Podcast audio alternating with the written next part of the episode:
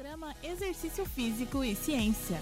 Está começando mais um Exercício Físico e Ciência. Sou o Fábio Dominski e esse é o programa de rádio e podcast que trata de exercícios a partir da visão científica.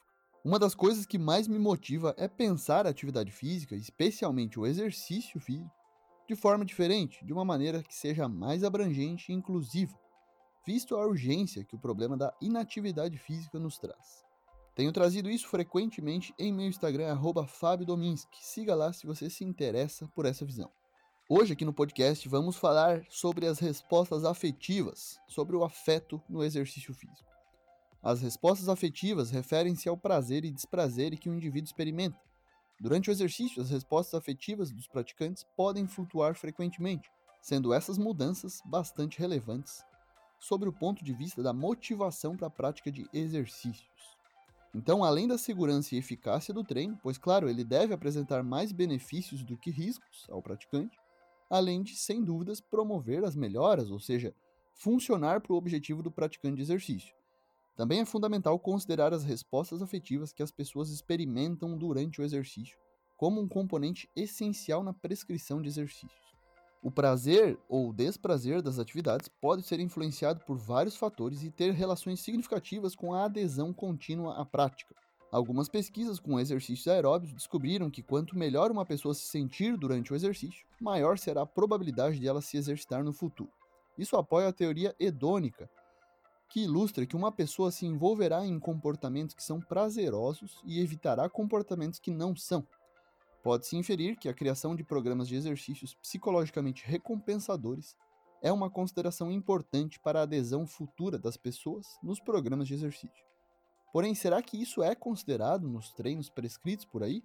Um artigo muito interessante foi publicado em 2018 no International Review of Sport and Exercise Psychology por três pesquisadores da Elon University, nos Estados Unidos.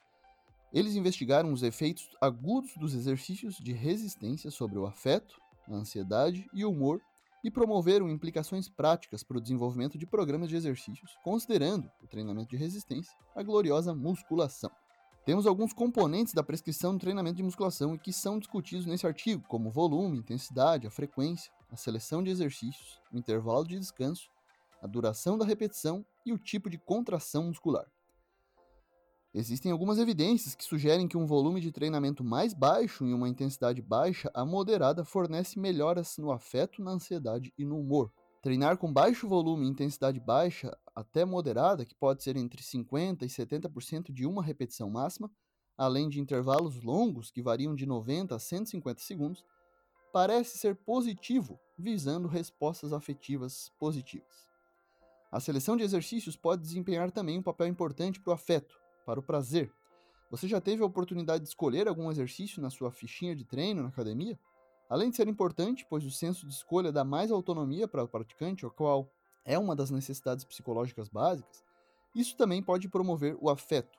E aí a discussão pode se dar entre exercícios com peso livre versus máquinas, multiarticulares versus uniarticulares, e a ordem dos exercícios dentro de uma sessão de treino também.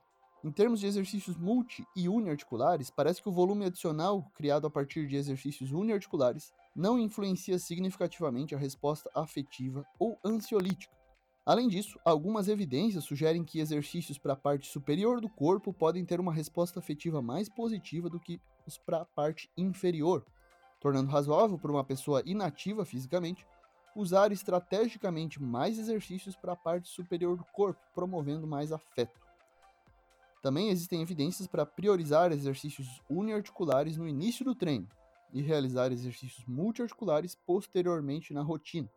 Além disso, uma baita dica seria terminar o treino com um exercício favorito como uma estratégia para melhorar as respostas afetivas do exercício. A respeito dos intervalos de descanso na musculação, dentro dessa revisão, um estudo demonstrou que um intervalo de descanso muito curto pode produzir ansiedade, o que pode levar a sentimentos de desagrado.